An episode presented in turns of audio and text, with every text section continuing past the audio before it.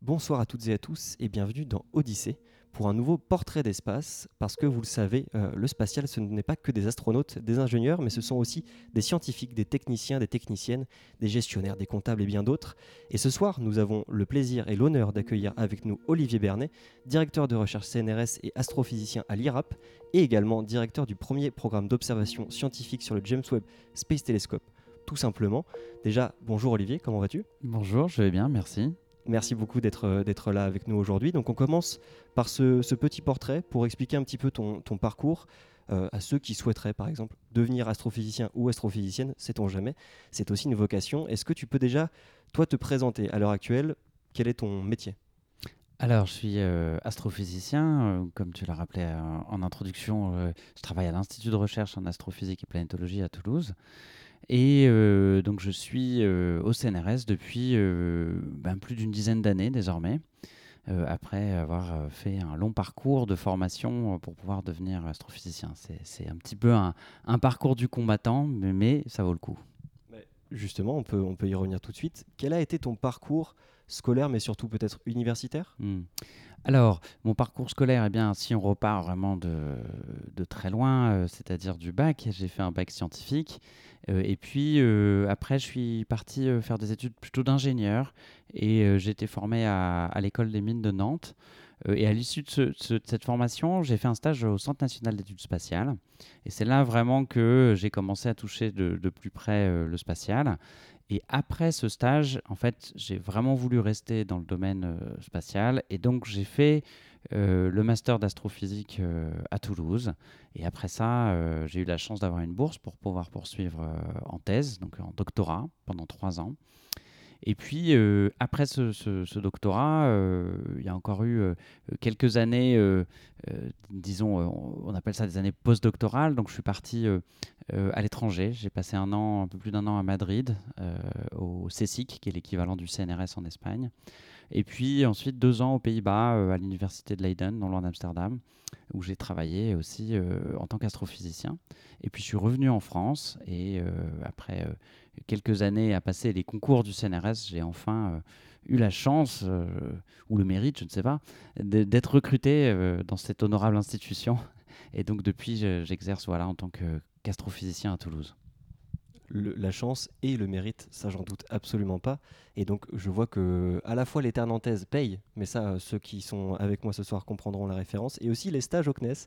Mine de rien, on a été nombreux dans l'émission euh, à, commencer par un stage au CNES avec plus ou moins de, de, succès euh, parce que j'ai d'autres membres de l'émission à côté de moi, mais les auditeurs ne pourront pas comprendre. Est-ce que tu peux nous expliquer en quoi consiste ton travail à l'heure actuelle, dans les grandes lignes? Alors, moi je suis plutôt parmi les astrophysiciens ce qu'on pourrait appeler un observateur, c'est-à-dire que euh, je me penche plutôt sur l'utilisation des télescopes. Il y a des astrophysiciens qui vont plutôt, par exemple, travailler sur l'instrumentation, c'est-à-dire qui vont développer des, instruments qui, par exemple, vont être embarqués euh, pour aller sur Mars euh, ou qui vont être installés sur des télescopes. et puis, il y a des théoriciens, c'est-à-dire des gens qui développent vraiment les théories physiques pour essayer d'expliquer les observations. Et donc, moi, justement, le cœur de mon métier, c'est l'observation et en particulier l'observation dans l'infrarouge, c'est-à-dire une fenêtre hein, euh, du spectre euh, de la lumière qui est particulière et qui offre beaucoup d'intérêt, on y reviendra peut-être. Euh, et donc depuis le début de ma carrière, je me suis vraiment concentré sur cela, des observations avec des télescopes infrarouges. Et comme les observations en infrarouge sont très difficiles à faire depuis la surface de la Terre, à cause de l'absorption euh, de l'atmosphère, eh on utilise des télescopes spatiaux. Donc ma spécialité, c'est l'utilisation de ces télescopes spatiaux pour faire des observations du cosmos. Et on y reviendra. Et pour ceux qui ont écouté l'émission qui nous précédait euh, il y a quelques jours ou quelques semaines, auront la référence, je pense. Euh, est-ce que tu juges que tes conditions de travail à l'heure actuelle sont plutôt bonnes d'un point de vue des horaires, de la rémunération, de ce qu'on attend de toi aussi au quotidien? Est-ce que tu te juges dans un bon environnement de travail? Alors, c'est un, point un peu politique. J'ai beaucoup de choses à dire hein, sur ce sujet. Euh, la première chose euh, que je voudrais souligner, c'est qu'on a vraiment beaucoup de chance en France euh, d'avoir un système qui nous permet d'être employé de manière permanente, c'est-à-dire avec un poste de fonctionnaire. Ça nous offre une très grande liberté dans l'organisation de notre travail. et puis, ça nous permet aussi de finalement de consacrer l'ensemble de notre temps à plutôt au travail scientifique. et on n'est pas en train de chercher perpétuellement un autre emploi. Hein. donc c'est quelque chose qui est très important, cet emploi permanent. Et donc on, a aussi, grâce à ça, finalement la, chance hein, de, se consacrer, je dirais, à, la science. et puis, je, le disais, hein, cette très très grande liberté de, bah, vraiment de d'explorer finalement dans toutes les directions qui, nous intéressent. Alors sur les horaires, bah, finalement c'est nous qui décidons. Euh, parfois, euh, c'est un peu. Euh, on travaille un peu trop, mais je dirais c'est de notre faute. C'est parce qu'on fait un métier qui est, passionnant. Et je dirais, malgré tout, si je dois faire une critique, aujourd'hui, dans l'évolution du système de recherche, mais c'est quelque chose qui est plutôt au niveau international, il y a, je dirais, une évolution vers une augmentation de la compétition entre les individus et entre les établissements. Euh, et cette mise en compétition, elle est organisée hein, par, les, par, les, par les politiques. Euh, et c'est euh, ce qu'on a appelé ces dernières années, par exemple, les politiques d'excellence, c'est-à-dire qu'on veut, voilà, pour, finalement, il faut être le plus excellent possible. Et, donc, on euh, la manière de procéder, c'est finalement d'attribuer le financement de la recherche euh, de manière compétitive, c'est-à-dire on dit bah, si vous n'êtes pas suffisamment bon, vous n'aurez pas d'argent pour faire votre travail. Et donc il y a cette mise en compétition par appel à projet. Et ça, ça génère beaucoup de stress, euh, beaucoup de temps consacré à préparer des réponses à ces appels à projets. et aussi euh, eh bien, euh, je dirais une forme de, euh, disons, de, problème vis-à-vis de l'intégrité scientifique. C'est-à-dire que finalement, l'objectif, ce n'est plus de chercher, d'être, de faire de la, science de la meilleure qualité possible. L'objectif, ça devient eh bien, de réussir à avoir les moyens de faire son travail, publier le plus, parce que souvent on utilise dans ces appels à projets des critères un peu quantitatifs pour évaluer qui, est, qui est le meilleur. Euh, donc finalement, ça, nous euh, dévie de nos objectifs premiers. Et, on l'a vu, on le, constate, hein, qu'il y a une augmentation euh, des dérives et de manque à l'intégrité scientifique. Alors, il y a des gens comme Didier Raoult qui sont vraiment à l'extrême, je dirais, de ce, manque d'intégrité. enfin, en tout cas, dans certains cas. mais il y a des cas peut-être moins, graves, mais qui existent dans, beaucoup de domaines en sciences et qui, de mon point de vue, sont liés à cette organisation de plus en plus compétitive. Vous êtes assez nombreux et nombreuses à indiquer que parfois vous devenez plutôt des chercheurs et des chercheuses de financement plutôt que des chercheurs et des chercheuses dans le domaine scientifique dans lequel vous exercez. Oui, absolument. Et puis, de manière générale, on a une augmentation de la charge, je dirais, bureaucratique qui est associée à, ces systèmes-là. Et ça, c'est aussi quelque chose qui pèse beaucoup sur les épaules des scientifiques et qui, euh, euh, finalement, leur enlève du temps pour faire euh, le cœur de leur métier.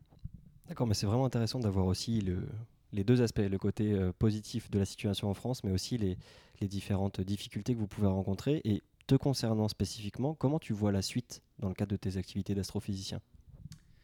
Alors, il y a toujours un, dans l'astrophysique, comme on est relié à des instruments, puis en l'occurrence des instruments spatiaux comme James Webb, il y a toujours une très grande part d'incertitude parce que on ne sait jamais ce qui peut se passer avec un, télescope comme James Webb. Euh, du jour au lendemain, on peut ne plus recevoir de signal parce que quelque chose a dysfonctionné. Ça, c'est des choses qui arrivent dans les missions spatiales. Euh, avant la mission elle-même, finalement, il y avait aussi de très grandes incertitudes. Hein. On ne savait pas du tout si ça allait fonctionner. Moi, j'avais beaucoup de collègues qui pensaient que James Webb euh, serait une mission qui ne verrait jamais le jour. Donc finalement, c'était un pari. Hein. Donc on fait beaucoup de paris. Euh, moi, mon pari, c'est que James Webb va continuer de fonctionner encore pendant quelques années. Donc, moi, je vais continuer à utiliser cette magnifique euh, machine. Euh, et puis après, on verra. J'aimerais aussi consacrer peut-être la fin de ma carrière peut-être plus à des choses qui vont concerner, je dirais, la vulgarisation ou, le, ou la diffusion des connaissances par l'enseignement ou par d'autres biais. dans, un, dans un deuxième temps, une fois que, je dirais, le toute cette frénésie de cette mission extraordinaire euh, sera, sera un peu derrière nous. D'accord. Et quand tu parles, on le comprend, tu es passionné de spatial, mais si tu t'en rappelles, depuis quand et qu'est-ce qui a été une sorte de déclic pour toi sur ce sujet-là? Oh, ça fait vraiment longtemps. C'est quelque chose euh, qui vient depuis, euh, je dirais, mon enfance. J'ai été intéressé par la, physique et la science de manière générale très tôt. Euh, et je pense que quelque chose qui m'a tout de suite plu dans l'astrophysique, c'était que en fait, j'aimais toutes les physiques, pas seulement euh, la physique du solide, pas seulement, euh, je dirais, euh, la thermodynamique ou une physique spécifique, j'aimais toutes les physiques. Et l'astrophysique, c'est intéressant de ce point de vue-là parce que c'est une science qui permet justement d'appliquer toutes les physiques. La mécanique quantique, la relativité générale, le transfert de rayonnement. On fait toutes les physiques en fait quand on fait de l'astrophysique. Donc c'est vraiment un, terrain de jeu infini pour, pour, pour faire de la physique et je crois que c'est ça qui me plaisait. Et donc, euh, c'est venu, venu très tôt. Euh, et, je ne saurais pas dire exactement hein, ce qui a été le déclic, mais en tout cas, ce qui est certain, c'est que ça vient de loin. Ok. Et pour celles et ceux qui seraient comme toi passionnés de spatial pour pas forcément le, domaine spécifique de la physique, mais dans toutes les applications du spatial, est-ce que tu aurais un conseil à leur donner pour essayer de euh, faire leur vie dans ce domaine-là? Qu'est-ce voilà ton Qu'est-ce qui t'a aidé à arriver là où tu es aujourd'hui et qu'est-ce que tu aurais à leur donner? Je pense que c'est euh, important déjà ben, d'être de, motivé, évidemment, c'est un peu bête, hein, mais euh, ce que je veux dire, c'est que voilà, il n'y a, pas forcément besoin d'être le meilleur de sa classe en maths euh, pendant 10 ans pour travailler dans le spatial ou pour faire de l'astrophysique. Il y, a énormément de métiers qui sont en lien avec cette thématique. Euh, avec des formations très différentes. Je dirais qu'il faut euh, se pencher sur euh, finalement les, les, carrières des autres et, et, si on est intéressé, c'est de contacter des gens qui travaillent dans ce domaine pour leur demander comment ils sont arrivés là, obtenir des conseils essayer aussi de se rappeler, se rapprocher pardon, d'endroits où il y a une activité très importante autour de cette thématique. Hein, à Toulouse, par exemple. Moi, j'ai grandi en Bretagne. Euh, bon, c'est pas euh, le haut lieu de, de l'astrophysique, donc il a fallu que je, je me déplace pour pouvoir, euh, pour pouvoir euh, voilà, vraiment me rapprocher de ce que, de ce que j'aimais. voilà, il faut être très ouvert et puis curieux, curieux des carrières des autres pour, pour essayer de se faire une idée de comment on peut y arriver soi-même. Bah, écoute, merci beaucoup. C'était très inspirant, même pour euh, nous qui sommes déjà un petit peu dans le milieu, ça, donne beaucoup d'idées. Euh, je te remercie donc d'avoir accepté de participer à ce portrait d'espace.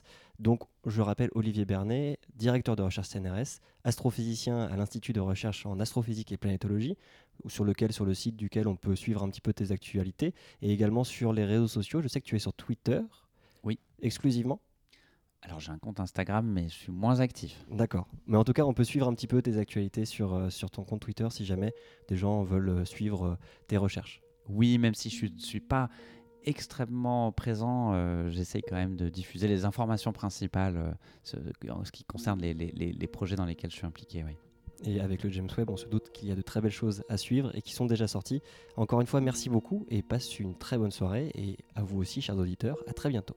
Merci, au revoir.